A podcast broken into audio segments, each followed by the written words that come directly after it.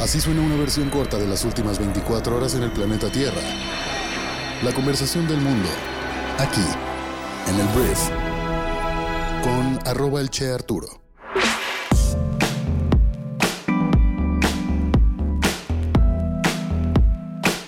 Buenos días, bienvenidas, bienvenidos a esto que es el brief para este lunes 15 de enero.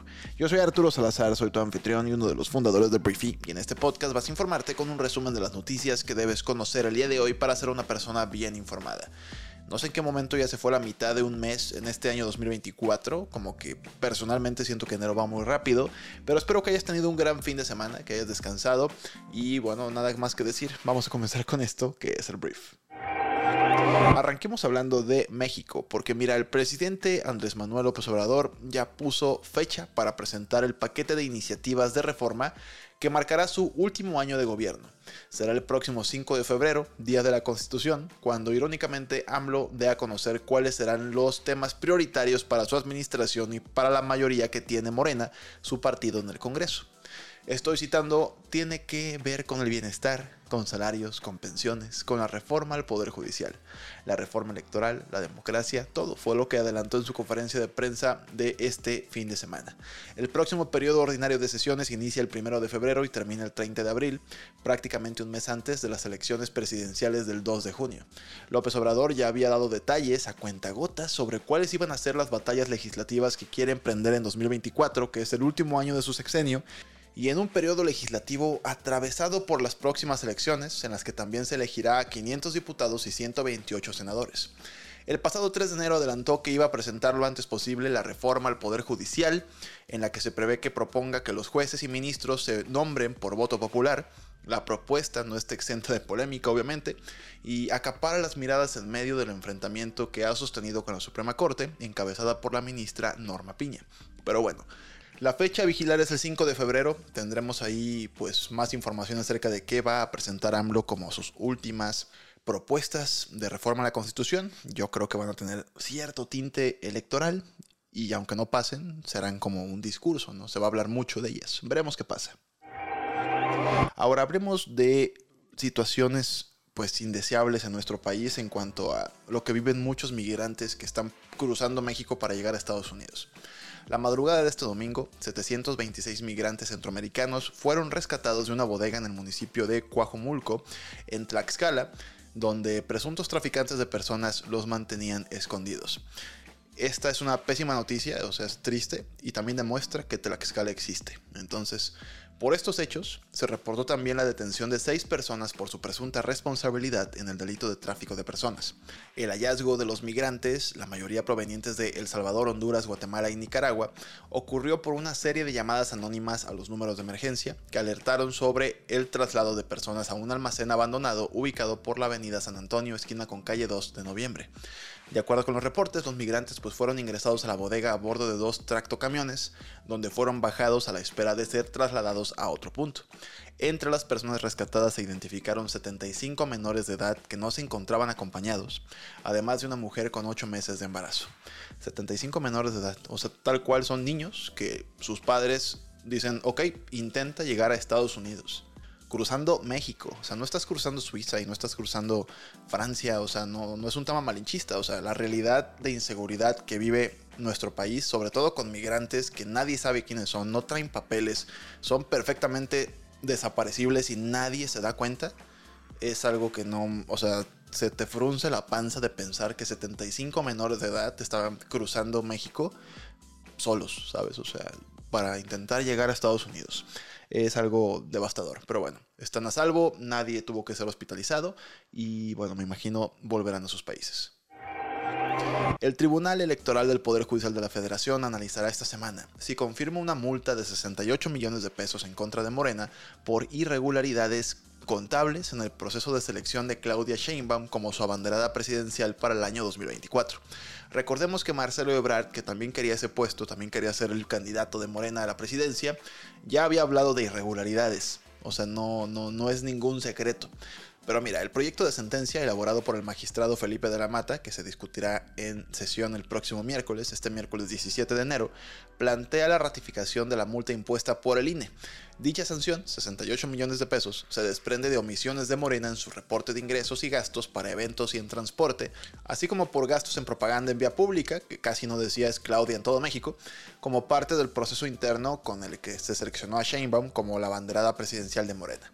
El miércoles se tomará la decisión y podrían ser 68 milloncitos de pesos en contra de Morena, aunque yo creo que, pues, ¿cuántos habrán gastado?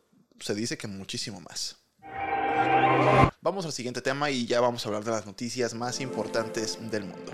Voy a comenzar hablando de China que pidió a los gobiernos extranjeros que habían felicitado a William Lai Ching-te del gobernante Partido Democrático Progresista por ganar las elecciones presidenciales de Taiwán que no interfirieran en sus asuntos internos. Es como cuando las amigas llegan y te felicitan por haber cortado y el ex te dice, wey, no la felicites, todavía queremos volver, todavía estamos viendo qué onda. Entonces básicamente eso fue lo que pasó. Estados Unidos, Gran Bretaña, Japón y la Unión Europea elogiaron el resultado. En elecciones legislativas simultáneas, el Partido Democrático Progresista perdió su mayoría parlamentaria. Un portavoz chino dijo que los resultados de las elecciones mostraban que este PPD no representa la opinión pública y mayoritaria y que China sigue decidida a la unificación nacional. El Ministerio de Asuntos Exteriores de Taiwán pidió a China que enfrente la realidad. Entonces está calentando la cosa entre Taiwán y China. Miles de israelíes, incluidos familiares de aquellos que todavía son rehenes de Hamas en Gaza, se reunieron en Tel Aviv para conmemorar el día 100 desde el 7 de octubre, cuando militantes de Hamas mataron a 1.200 israelíes. Todavía se desconoce el paradero de unos 130 rehenes, ya que 110 ya fueron liberados en noviembre.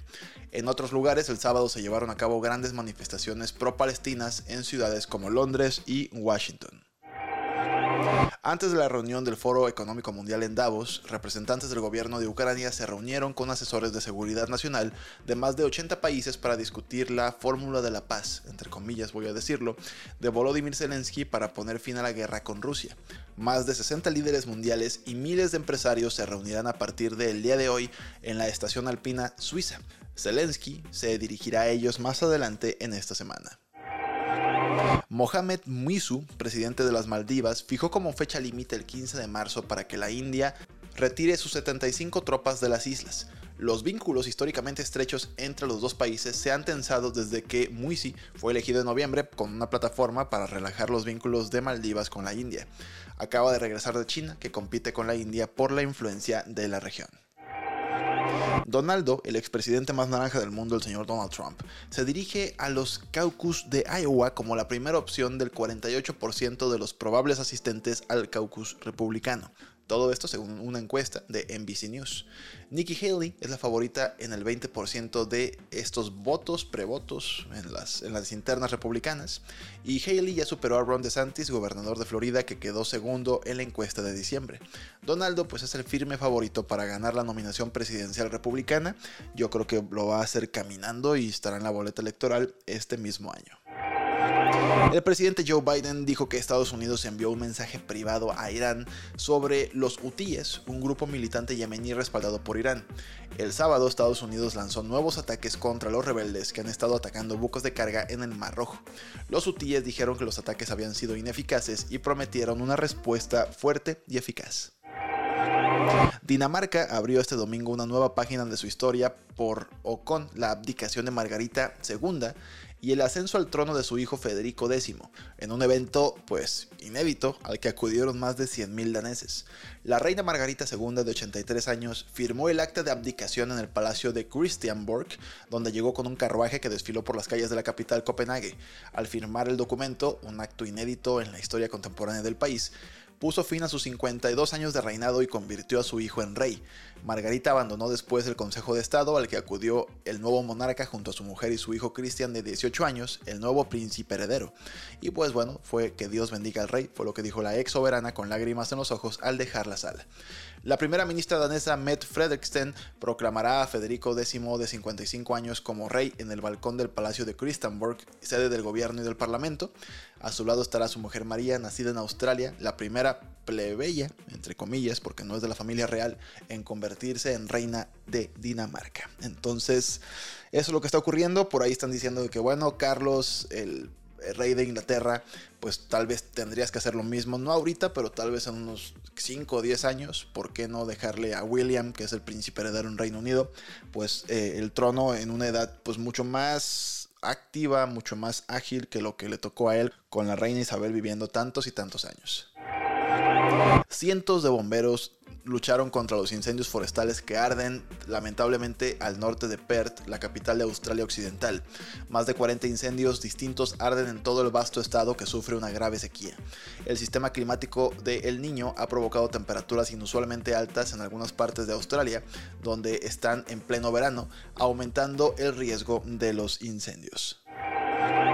Los precios de la vivienda, tanto la compra como la renta, se dispararon en Nueva York 68% en la última década, que esto es más que ninguna otra ciudad de Estados Unidos, según un nuevo informe de la Oficina del Contralor del Estado, Tom DiNapoli. Esto ha llevado a los neoyorquinos a gastar en promedio 40% de sus recursos en el alojamiento, solo por detrás de San Francisco. En el conjunto del país la cifra se encuentra en torno al 34%. El principal problema, detalla la oficina, es la falta de vivienda asequible, ya que muchos de los espacios más caros están vacíos. Eso pasa en todos lados. Muchísimas gracias por estar aquí. Esta fue la conversación del mundo para este lunes. Espero que te genere mucho valor.